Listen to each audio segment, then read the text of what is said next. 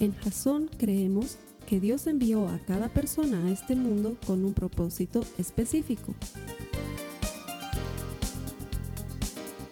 Nuestra misión es ayudarte a que tengas una relación personal con Jesús y a través de ella encuentres ese propósito para tu vida. Queremos ayudarte a alcanzar ese propósito. Es nuestra oración que este podcast te ayude a tener visión, a tener jazón.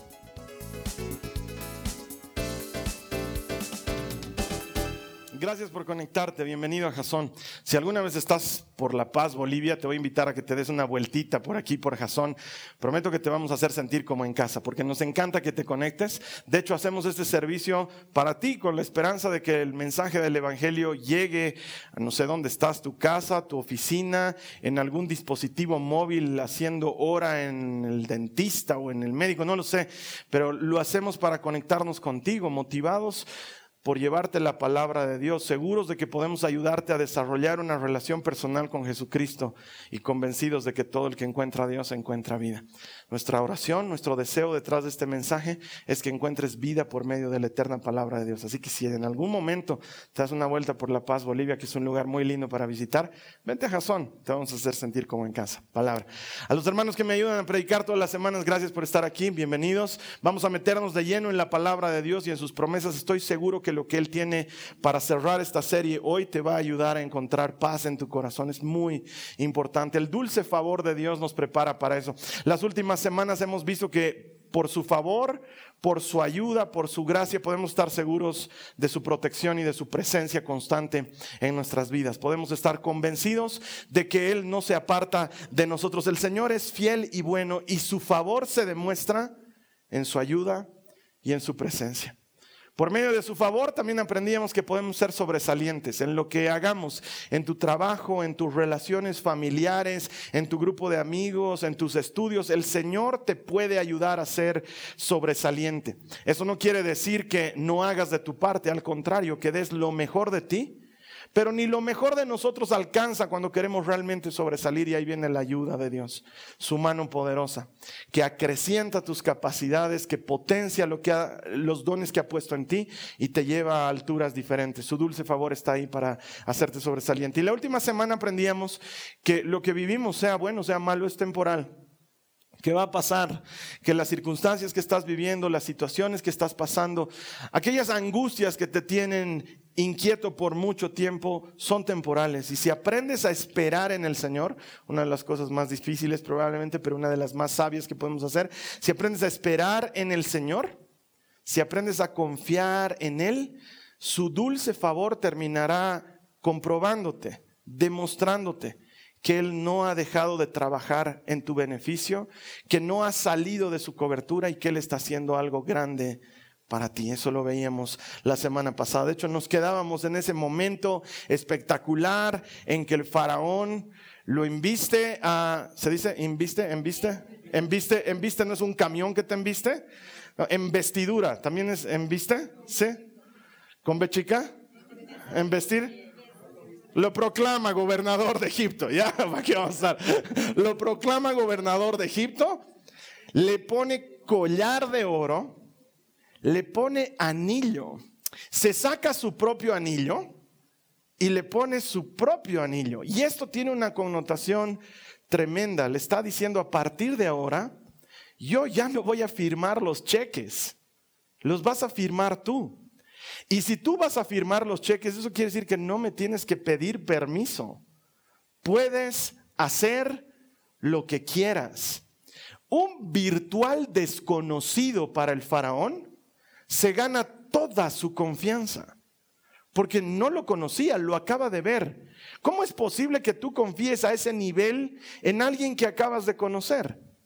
Ese es el favor de Dios. No hay otra explicación. Es el favor de Dios impulsando a José desde la cárcel hasta el palacio.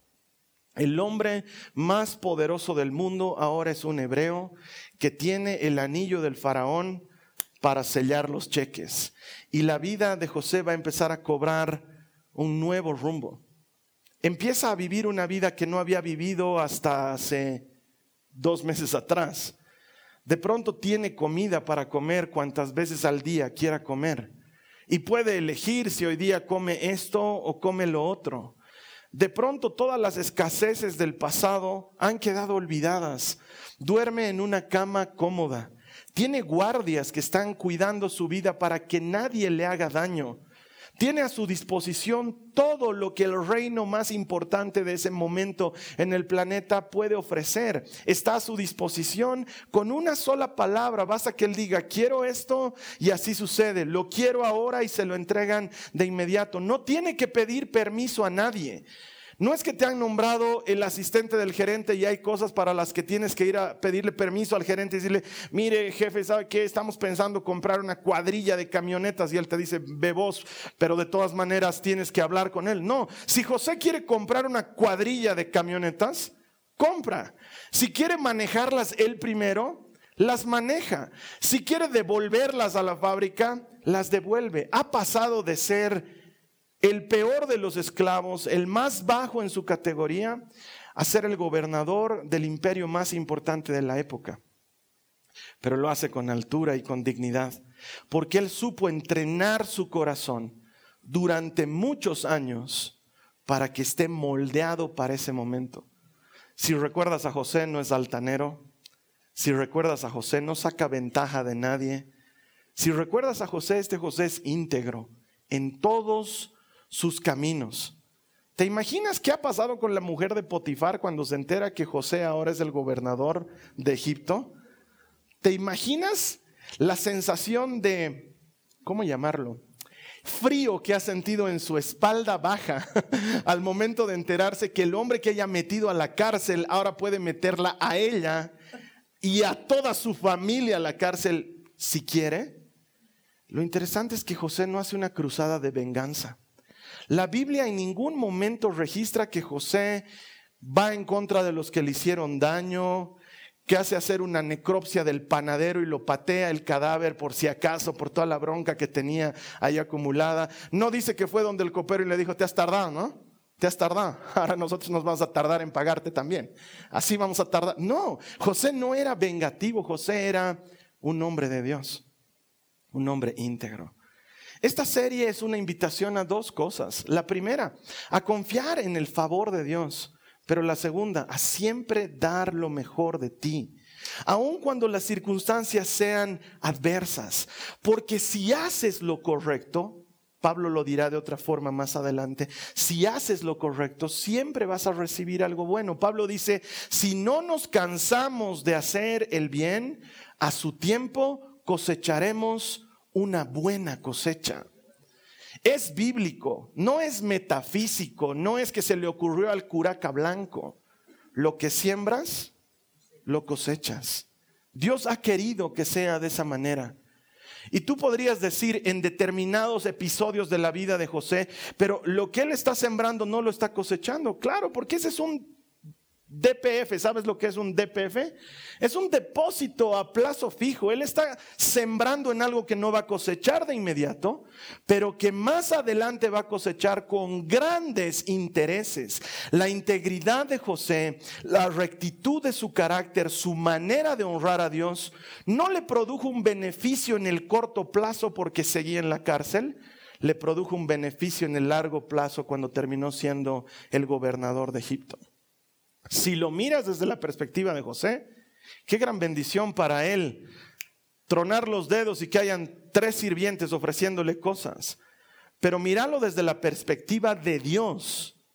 Qué, qué, gran bendición para el mundo que mientras todos mueren de hambre, hay alguien que está distribuyendo alimentos, que tiene la sabiduría necesaria para que a nadie le falte. Uno ve la vida de José y piensa que el beneficiado ha sido él, pero míralo desde la perspectiva de Dios. El mundo entero estaba siendo beneficiado por un hombre que había pagado el precio. Dios hace ese tipo de cosas. Y viven siete años de abundancia, siete años de todo tipo de cosas buenas y de lujos y de bendiciones y de alegrías. Pero así como llega el fin de año, así comienza la escasez cuando terminan los siete años de abundancia. como si hubieran cerrado el grifo, como si hubieran apagado el switch. Al día siguiente de los siete años de bendición, se empieza a vivir escasez como nunca se había visto. El río Nilo empieza a decrecer en su caudal a niveles alarmantes. Tanto así que los egipcios de la época consideran empezar a hacer algún cuidado del agua, ya no desperdician agua, ya no utilizan plástico, ya no utilizan bombillas, empiezan a pensar en, oye, cuidaremos nuestro planeta porque el agua ha descendido alarmantemente, haremos un plan de, ah, eh, un plan agrícola que sea sustentable, empiezan a trabajar en eso y José está a cargo. Ha guardado lo mejor de la tierra durante siete años. Lo tiene estocado en sus graneros. Dice que era tal la abundancia de lo que José guardó que ya no se podía contabilizar. Que todos los contadores del imperio se acercaron y le dijeron, Señor José, renunciamos a que no, en lo que estamos anotando, lo que ingresa, ya ingresa más, entonces tenemos mucho borrar y el presupuesto en gomas y lápices es muy alto, entonces creo que es más sabio, ya ni contemos, ¿no? O sea, ya, ya tenemos, era abundancia total y ¡prum! viene la escasez. Y la escasez para todos, no solo para los egipcios. Y mientras tanto, ¿cuántos años han pasado? No sé, 30, 40 años de que José salió de su casa. En Canaán están viviendo una escasez alarmante. Se les está acabando el alimento. No tienen alimento ni forraje para las ovejas ni para los animales del ganado. No tienen comida para ellos. Están empezando a racionar. Empiezan a comer. No sé si alguna vez a ti te ha tocado por una época de escasez en tu casa comer a la carta. ¿Has comido alguna vez así en tu casa? ¿Sabes lo que es comer a la carta? Tú estás imaginándote que es como ir al restaurante y pedir, eh, no, comer a la carta es sacar un mazo de naipes, repartirlo entre tus hijos y el que saca el as, ese come ese día. Eso es comer a la carta. Así han empezado a comer en la casa de Jacob. Un día le toca a Rubén comer y el resto no come. Un día come Dina y el resto no come porque han empezado a vivir escasez. Entre ellos se preguntan, uno le dice al otro, Neftalí, Hoy almorzaste algo y Neftalí le dice, eh, no, pero ayer he comido harto, ¿no? Eh, no estoy con hambre tampoco, no, sírvanse ustedes. Están viviendo una época de escasez tremenda. Y entonces los hermanos de José se enteran que dice que en Egipto todo está bien. En Egipto dice que hay abundancia. Dice que tú vas a Egipto y McDonald's sigue funcionando, o sea, no tienen problemas. No han cerrado, no han dejado de producir. Eh, los supermercados están abarrotados en Egipto, entonces deciden ir a Egipto en busca de grano para su ganado y de comida para ellos. Y hacen una larga travesía desde Caná hasta Egipto. Qué curioso que hayan tenido que caminar el mismo camino que José tuvo que caminar como esclavo. Ellos tienen que recorrer el mismo camino y llegan a Egipto y haz de cuenta que esto es como campechano en la ciudad.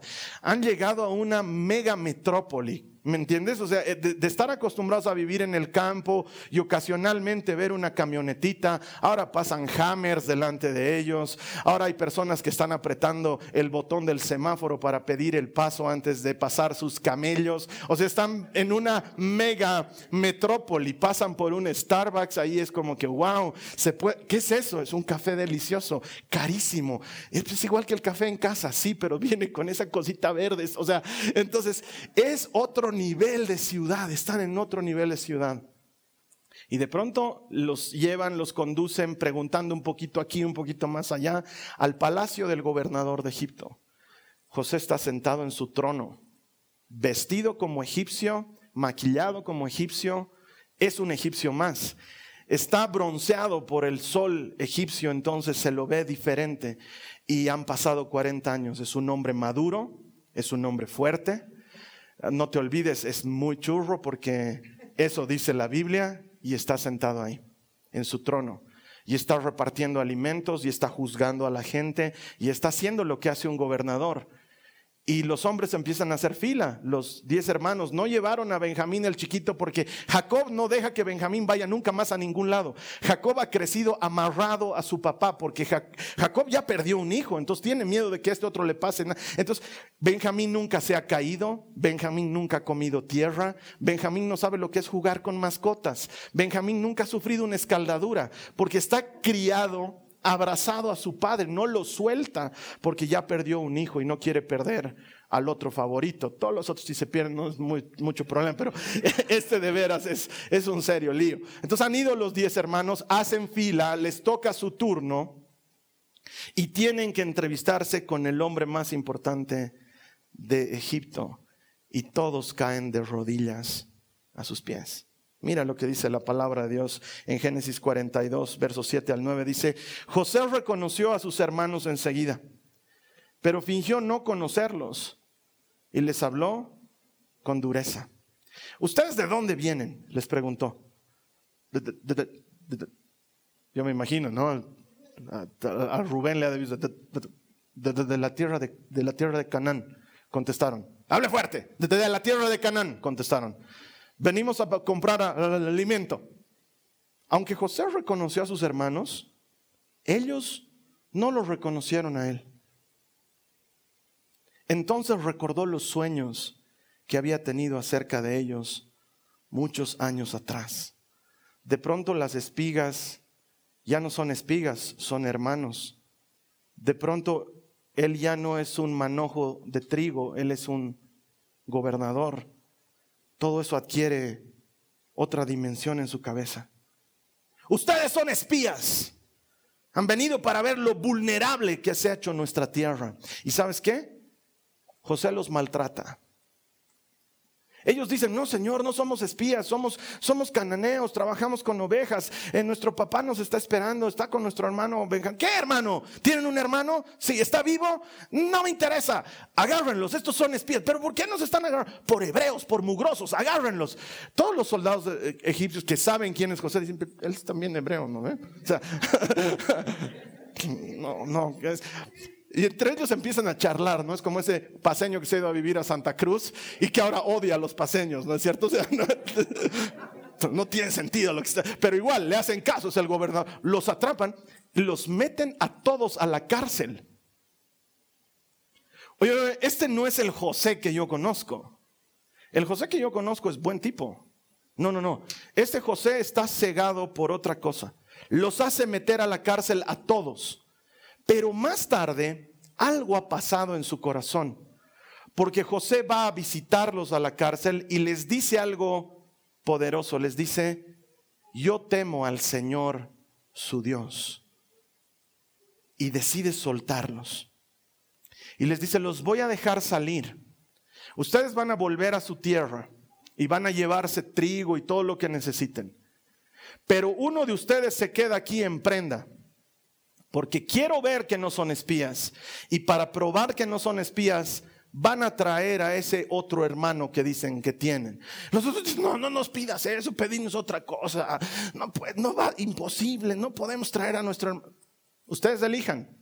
O se quedan todos prisioneros aquí y no vuelven a su tierra, o nueve de ustedes se van, se queda uno a ver vos, el greñudo. Y le dice, ¿por qué a mí? Porque quiero, porque soy el gobernador y quiero y te quedas. Y todos los demás, y quien se van, pero me vuelven aquí con hermano y entonces comprarán la libertad de este. ¿Cómo te llamas, greñudo? vi señor. Tú, el tal Lenny ese.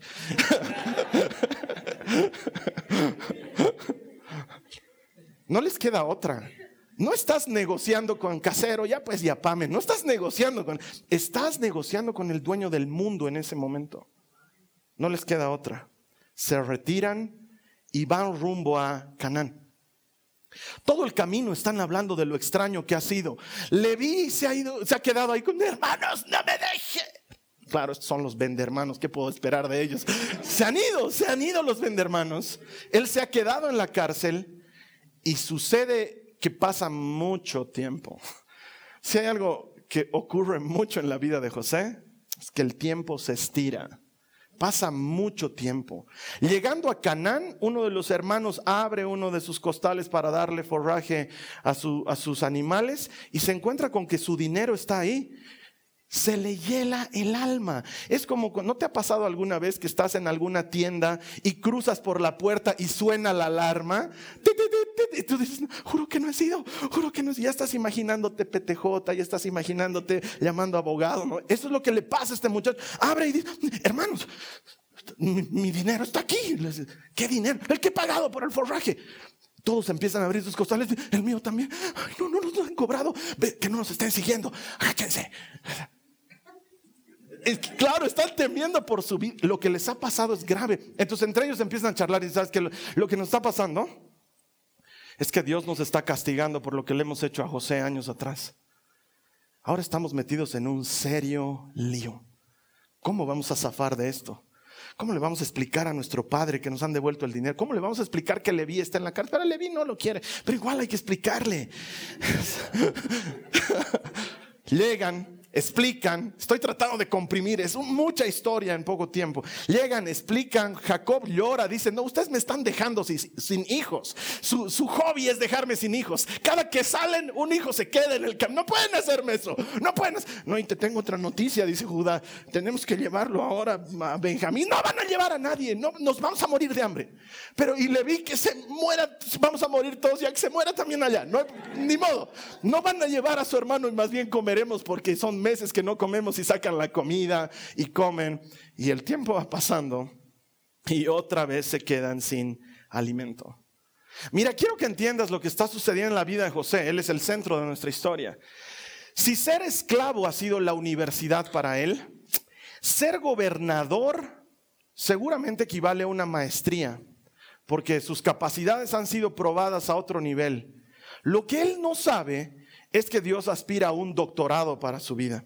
Y el doctorado está por ocurrir, pero eso solo ocurre si José aprende a perdonar. Aprender a perdonar pone a prueba tus límites. Tú no sabes lo que sucede en tu corazón a menos que tengas que perdonar.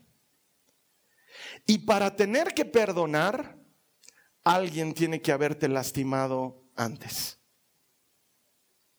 Entonces quizás las injusticias que estás viviendo en tu vida, los dolores que alguien más te ha causado, las penas por las que alguien te ha hecho pasar, solo están ahí para que Dios vea de qué estás hecho. Solo están ahí para promoverte a algo más grande y más importante que de otra manera no llegaría a ocurrir en tu vida, porque primero necesitas perdonar para entrar en un nivel superior de la bendición que sea que Dios tiene para ti. Alguien diría, pero José ya está bendecido a más no poder. Sí, pero José es huérfano, ¿me entiendes? No hay una sola noche en la que él mirando las estrellas no piense en su padre. No hay una sola noche en la que él no extrañe lo que vivía como hebreo, porque ahora está en un lugar donde adoran otros dioses, donde sirven de otra manera, todas sus costumbres se han perdido. Entonces, su bendición es alucinante, pero no es completa. Y quién sabe, lo mismo esté sucediendo en tu vida. Y tener que perdonar sea la llave para la puerta que te lleva a la bendición completa. Aprender a perdonar muestra de qué estás hecho. Mira lo que dice Jesús en Lucas 17, los versos 3 al 4. Dice, así que cuídense. Si tu hermano peca, repréndelo. Y si se arrepiente, perdónalo. Aún si peca contra ti siete veces en un día, siete veces regresa a decirte me arrepiento, perdónalo. El perdón es algo para ti. No es algo para los hermanos de José, es algo para José. Ese José que de primeras, su primer impulso es métanlos a la cárcel. ¿Por qué los vamos a meter a la cárcel? Porque me han vendido como esclavo. Hagan de cuenta que no he dicho eso. ¿Me entiendes? En realidad en su corazón todavía había estado eso oculto. Parecía que no. Parecía que había desaparecido. Oye, su hijo se llama Manasés. He olvidado todas mis penas. Su hijo se llama Efraín. Dios me ha prosperado en tierra lejana. Parece que ha olvidado. No. Los ve a los hermanos, los reconoce y dice, a la cana, toditos. los, los hace cargar. Ah, es que de veras. Y la gente se vuelve loca y dice, José no es así. José es así desde ahora, dice él. Y al que me contradiga va y los acompaña. Había habido algo dentro de él que necesitaba trabajarse. El perdón no es para el que te ha ofendido, el perdón es para ti. Cada vez que tú y yo decidimos perdonar, estamos haciendo algo por nuestro corazón. Y hay una estrecha relación entre el perdón de Dios a tu vida y el perdón tuyo a alguien más. Dios los tiene conectados. No lo puedo explicar. Pedro se acerca y le dice a Jesús, si mi, hermano viene a mí diciendo que ha pecado, ¿cuántas veces debo perdonarle? ¿Siete veces? No, no, Pedro, setenta veces siete. Eh, te lo voy a poner en términos sencillos, le dice Jesús a Pedro. ¿Cuántas veces quieres que Dios te perdone? no sé, me gustaría... ¿Es posible todas las veces que lo necesite? Entonces anda y haz tú lo mismo. Te pregunto, ahora a ti, hermana, hermano, ¿cuántas veces quieres que Dios te perdone? ¿Cuántas veces te gustaría que te perdone? ¿Te gustaría llegar delante de Dios y que te diga, hoy no hay perdón? Porque tenemos entrada libre al trono de la gracia y sabemos que cuando buscamos perdón hay perdón. Pero Él nos recuerda en el Padre nuestro, perdona nuestros pecados como nosotros perdonamos a quienes pecan en contra nuestra.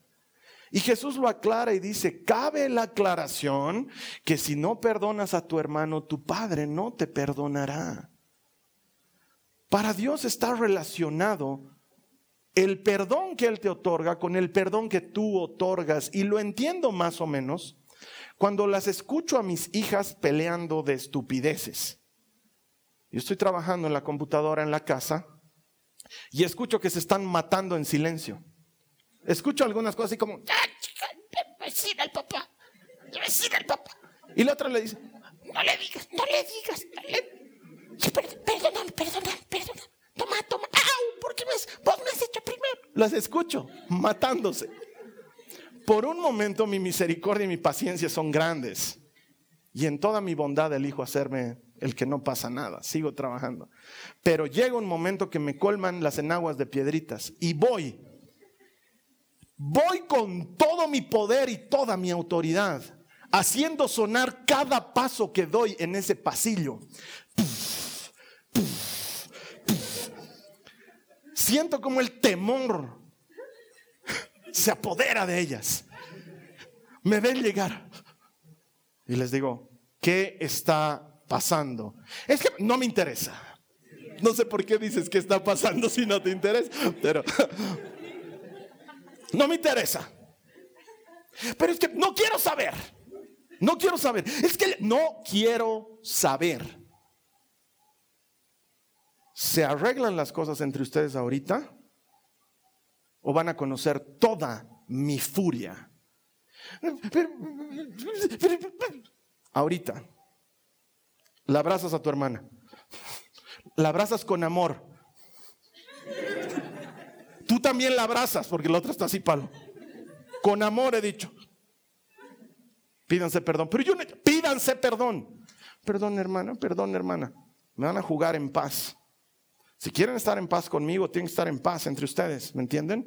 Porque si no, aquí hay guerra. Y me salgo de ese lugar.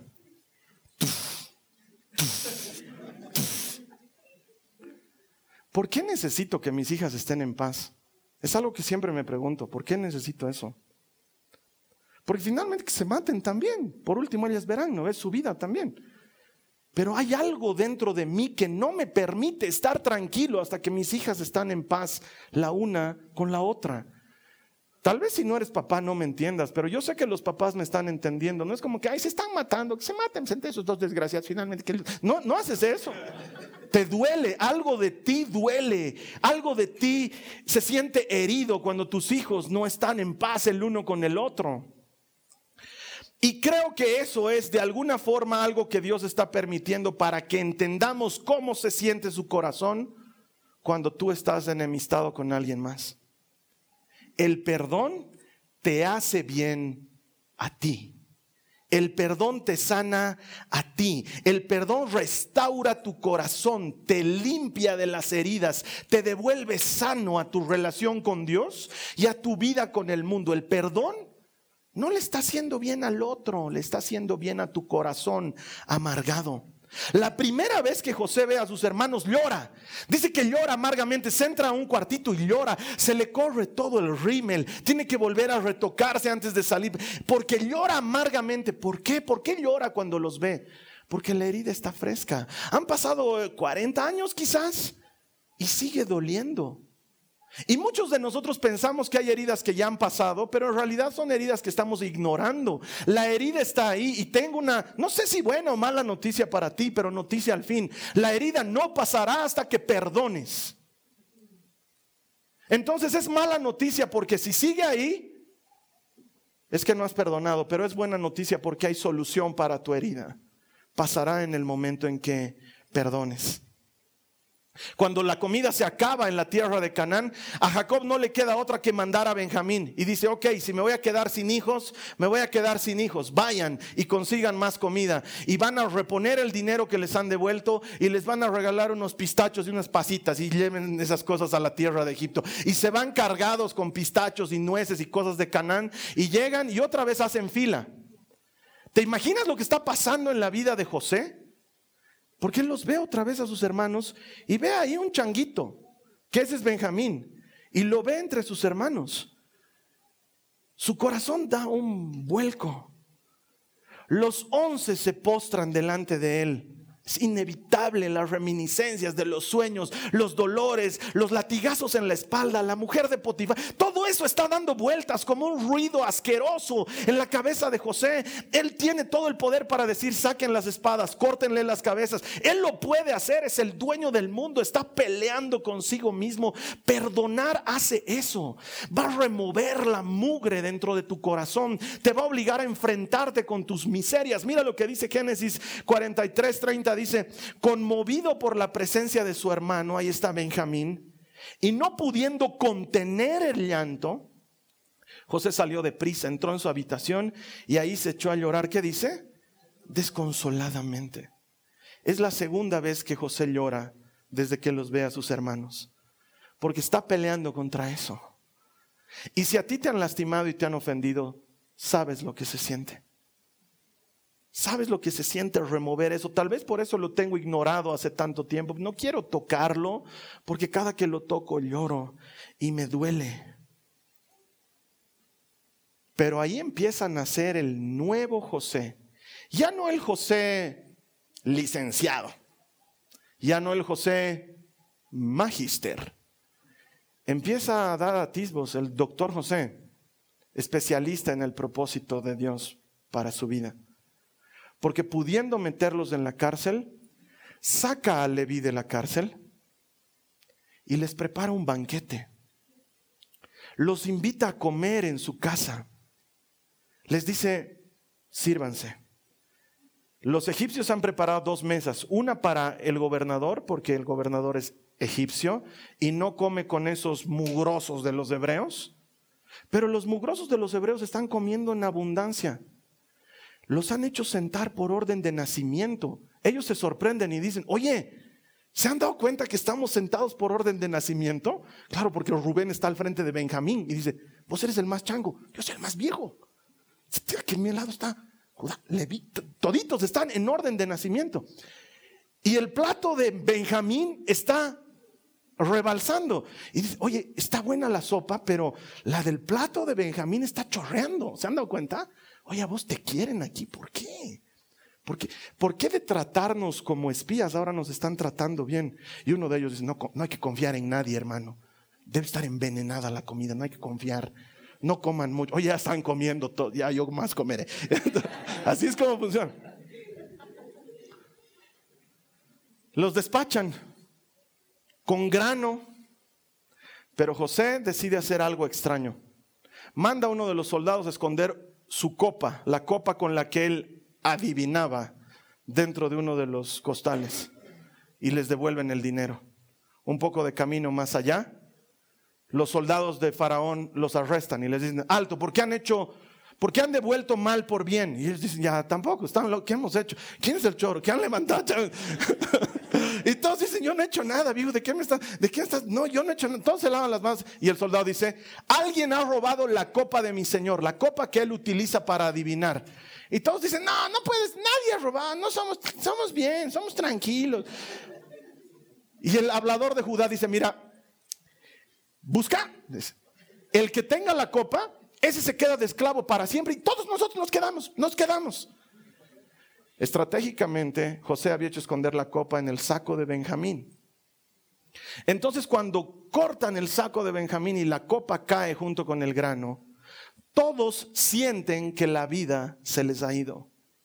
Porque en ese momento, así como José está lidiando con sus propios monstruos, ellos están lidiando con los suyos también. Y al imaginarse que Benjamín se tiene que quedar, ellos imaginan el dolor de su padre. Ya lo han visto sufrir por la pérdida de un hijo. Judá salta y dice, no, no puedo permitirlo. Llévame a mí como esclavo. ¿Qué has robado, Benjamín? Llévame a mí como esclavo. Y Benjamín está, yo no he sacado nada. Cállate. Yo voy a, yo voy a arreglar. Lléveme a mí como, no, no puedo hacer, no puedo volver a, no puedo volver a Caná sin este hermano. Lo mataría mi padre. No sé, eso va a decidir el gobernador. Lo llevan otra vez a toditos donde José. José los tiene ahí adelante y ahora sí que puede cortarles la cabeza. Y toditos empiezan a abogar por su hermano. Quiero que entiendas la diferencia entre un grupo de hermanos vendiendo a su hermano como esclavo y ahora un grupo de hermanos dispuestos a venderse ellos con tal de que su hermano no perezca. José ve que ha habido un cambio, que no son los mismos chantas de siempre, que algo ha sucedido. No puede más con lo que está pasando, es demasiado para su corazón. José está listo para graduarse. Mira lo que dice la palabra en el verso 3 del capítulo 45. Yo soy José, les declaro a sus hermanos. ¿Vive todavía mi padre? Pero ellos estaban tan pasmados que no atinaban a contestarle. No obstante, José insistió, acérquense. Cuando ellos se acercaron, él añadió, yo soy José, el hermano de ustedes, a quien vendieron a Egipto. Uh, eso nadie más sabía. Eso nadie más sabía. Acaba de contarles el secreto que solo los diez mezquinos sabían. Se empiezan a mirar entre ellos. ¿A quién has contado? ¿A quién? Nadie. Debe ser José. Pero ahora, por favor, mira sus palabras no se aflijan más, ni se reprochen el haberme vendido, pues en realidad fue Dios quien me mandó delante de ustedes para salvar vidas. No ha sido una desgracia, ha sido favor de Dios. José acaba de entrar en el ámbito del perdón. ¿Sabes qué? No perdonar es más o menos como, como ir al supermercado. ¿Alguna vez has ido al supermercado con vales de compra? El supermercado te regala unos vales de compra y te dice, o tu jefe o quien sea puede darte vales de compra y es para que el monto que hay en el vale tú lo gastes en lo que tú quieras. Haz de cuenta que yo te doy un vale de compras por dos mil bolivianos y te digo, puedes comprar lo que quieras. La única condición es que vas a llenar dos carritos. Uno es para ti, y el otro es para el desgraciado infeliz que te ha hecho la vida miserable. En ambos carros tiene que haber exactamente lo mismo. Si te compras cereal para ti, tienes que comprarle cereal al desgraciado infeliz que te ha hecho la vida miserable. Tienes dos mil bolivianos. Go nuts haz lo que quieras. Entonces tú dices, bueno, compraremos carnecita para la semana y te vas a la sección carne y dices, a ver, filete de lomo llevaremos, ¿no? Un buen filetito. Y luego miras el otro canastillo y dices, ¡Ah! ¿y este desgraciado le voy a dar filete de lomo? Imposible. Dos kilos de bofe, por favor, partido en mitades. Eso es lo que... Porque no le voy a dar este desgraciado filete de lomo. Sigues con tu carrito. Vas a la sección de cereales. Y dices, ay, un cereal americanito me llevaré, ¿no? Uno de esos que tengan hartos nutrientes, no sé, algo bien. Empieza a buscar ahí y dices, ah, este, con pops de Kellogg's. Es importado. Y, luego miras la otra canasta y dices, mm, mm, avena instantánea voy a llevar. pones. Y sigues yendo por todo lado. Y vas y encuentras los jugos y están deliciosos. Extracto puro de pera. Dices, uy, eso debe ser una delicia. Ah, agua de pera voy a llevar para los dos. Y así empieza a llenar de cosas que realmente no quieres. Pasta dental de cuarta. No llevas arroz, decides llevar arroz integral, que a nadie le gusta. Eh, y así empieza, y ya calculas más o menos, y cuando vas a la caja y pasas tus vales de compra, empiezan a pasar por los precios y te das cuenta que te estás llevando una veintena de cosas que no quieres. Y tu única alegría es, pero este desgraciado igualito, bofe va a comer, bofe con avena instantánea. La falta de perdón no le hace daño al otro. El otro ni se entera, ni lo sabe. Ese que te ha hecho la vida miserable ahorita está feliz, hasta riéndose. Y tú estás amargado ahí adentro. El perdón es para ti. El perdón te sana a ti. Y el perdón te gradúa en tus mejores capacidades. Cuando José ha hecho esto de perdonar a sus hermanos, se ha abierto una bendición que él no creía posible. Jacob viene desde Canaán hasta Egipto. Es recibido por el propio faraón. Les entregan lo mejor de la tierra de Egipto para que ellos vivan ahí. Y después de años de haberse sentido muerto, Jacob abraza a su hijo José, juntos lloran, ya no de pena, de alegría. Jacob le dice, yo pensé que nunca más iba a verte y hoy mis ojos te han visto. Puedo morir en paz y no se muere. Vive todavía unos años más y cuida a los nietos y hace papillas y cambia pañales y lo que parecía imposible acaba de suceder. Y quién sabe, la bendición que tú tanto anhelas no llega jamás porque no has perdonado todavía. Porque el perdón es la llave para eso que tú no conoces, pero que supera todo lo que puedes pedir o pensar. Y quizás me digas, Carlos Alberto, es que ese desgraciado no merece que lo perdone. Y quiero decirte una cosa, nosotros no perdonamos porque la gente lo merezca. Perdonamos porque mucho se nos ha perdonado. No perdonamos porque alguien lo valga. Perdonamos porque nosotros no valemos nada. Y nos han perdonado. Yo no debería estar parado aquí esta mañana. Tú no deberías estar sentado ahí. Soltar la conexión. No mereces estar viendo este video pero lo estás viendo, estás sentado aquí, yo estoy predicando. Alguien me ha perdonado mucho. Alguien me ha perdonado más de lo que yo podía imaginar que se me puede perdonar. Y ese alguien está esperando que vayas y hagas tú lo mismo. Perdonamos porque mucho se nos ha perdonado. Años más tarde, y con esto termino la historia, es gigantesca, es larguísima, muere Jacob. Estaba viejo, muere. Y los hermanos dicen, ahora sí sonamos. Porque, claro, este José no nos ha hecho nada porque nuestro papá estaba vivo. Porque los papás les encanta que los hermanos se amen. Pero ahora ya no está el papá. Nos va a matar. Entonces van delante de José y le dicen, eh, hermano, eh, nos hemos olvidado un detallito, te cuento que nunca el papá te ha dicho esto porque no han tenido tiempo de charlar, la vida es así, están ocupados, el internet. Entonces, me ha encargado que te diga que nos trates con amor. De hecho, ha dicho así, tus hermanos mal se han portado, ¿no ve? Te han vendido como esclavo, ¿te acuerdas? Vas a disculparles, vas a perdonar. harto les vas a amar, les vas a tratar con cariño.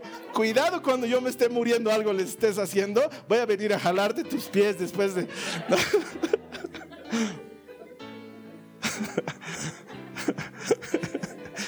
Claro, es que estaban preocupados. Estaban preocupados porque el mal que habían hecho era un gran mal. Pero aquí viene el momento en el que José tiene la oportunidad de con orgullo exhibir su título de doctorado. Mira lo que dice Génesis 50, 20 al 21 y con esto acabamos. Dice, es verdad que ustedes pensaron hacerme mal, pero Dios transformó ese mal en bien para lograr lo que hoy estamos viendo, salvar la vida de mucha gente. Así que no tengan miedo. Cuidaré de ustedes y de sus hijos. Y así, con el corazón en la mano, José los reconfortó. Este José, este José puede ser tú. José no tenía nada especial. Acordate de sus inicios. El fanfarrón de la capita de colores es él. Pero ha sido bien pulido. Yo puedo decirte hoy de parte del Señor, Él va a transformar el mal que te han hecho en un bien. Él convierte cenizas en hermosura, dice su palabra. Él lo quiere hacer contigo. ¿A quién te falta perdonar? Hazlo. Gradúate. Sal airoso de la universidad de la vida, sabiendo que a ti también se te ha perdonado mucho. Yo te invito a que cierres tus ojos. Vamos a orar. Le vamos a pedir al Señor que nos dé el coraje para perdonar, porque sentir perdonar como sentirlo, no lo vas a sentir, no es algo que ocurre en el corazón, es algo que ocurre en la voluntad, es algo que uno escoge hacer, porque es la decisión inteligente. Si tu deseo es perdonar, si sientes que de alguna manera esto es lo que está pasando en tu vida, cierra tus ojos y está prohibido orar murmurando, vamos a orar en voz alta y le vas a decir conmigo a Jesús, Señor Jesús, vengo delante de ti agradecido porque mucho me has perdonado. Dile a Él, mucho me has perdonado. Disfruto tu perdón cada día. Por eso estoy agradecido. De la misma manera, dame, Señor, el corazón y la voluntad para perdonar a aquellos que me han ofendido.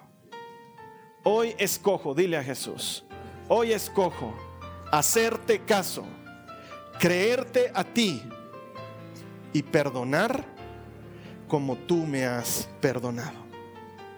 Te doy gracias Jesús, porque tú lo haces en mí. Tu dulce favor me acompaña. En el nombre de Jesús. Amén. Entonces solo termino diciéndote esto. Anda y hazlo. Porque entre querer perdonar y perdonar puede haber años de diferencia. Sal de aquí hoy. Anda y hazlo. La siguiente semana vamos a estar aquí con una nueva serie, nos estamos acercando a las épocas navideñas y el Señor siempre pone esperanza en nuestro corazón en esa época. Vamos a compartir más de Jesucristo y de lo que Él tiene para ti en este mes que se viene. Mientras tanto, ayúdanos a compartir este mensaje con alguien más. Llévalo a través del internet, ayúdanos a llegar a esa persona que quizás está necesitando perdonar como sanidad para su corazón. Y luego ahí tú y yo, todos los que hagamos esto, vamos a celebrar cuando esa victoria ocurra que todo el que encuentra a Dios encuentra vida. Te espero aquí la siguiente semana que el Señor te bendiga. Esta ha sido una producción de Jason Cristianos con Propósito. Para mayor información sobre nuestra iglesia o sobre el propósito de Dios para tu vida, visita nuestro sitio web www.jason.info. Allí encontrarás muchos recursos para animarte en tu relación con Dios, enseñanzas, nuestro blog, prédicas y mucho más. Te lo deletreamos www.jazon.info. También puedes visitarnos en nuestro sitio en Facebook www.facebook.com barra Que Dios te bendiga abundantemente. Muchas gracias.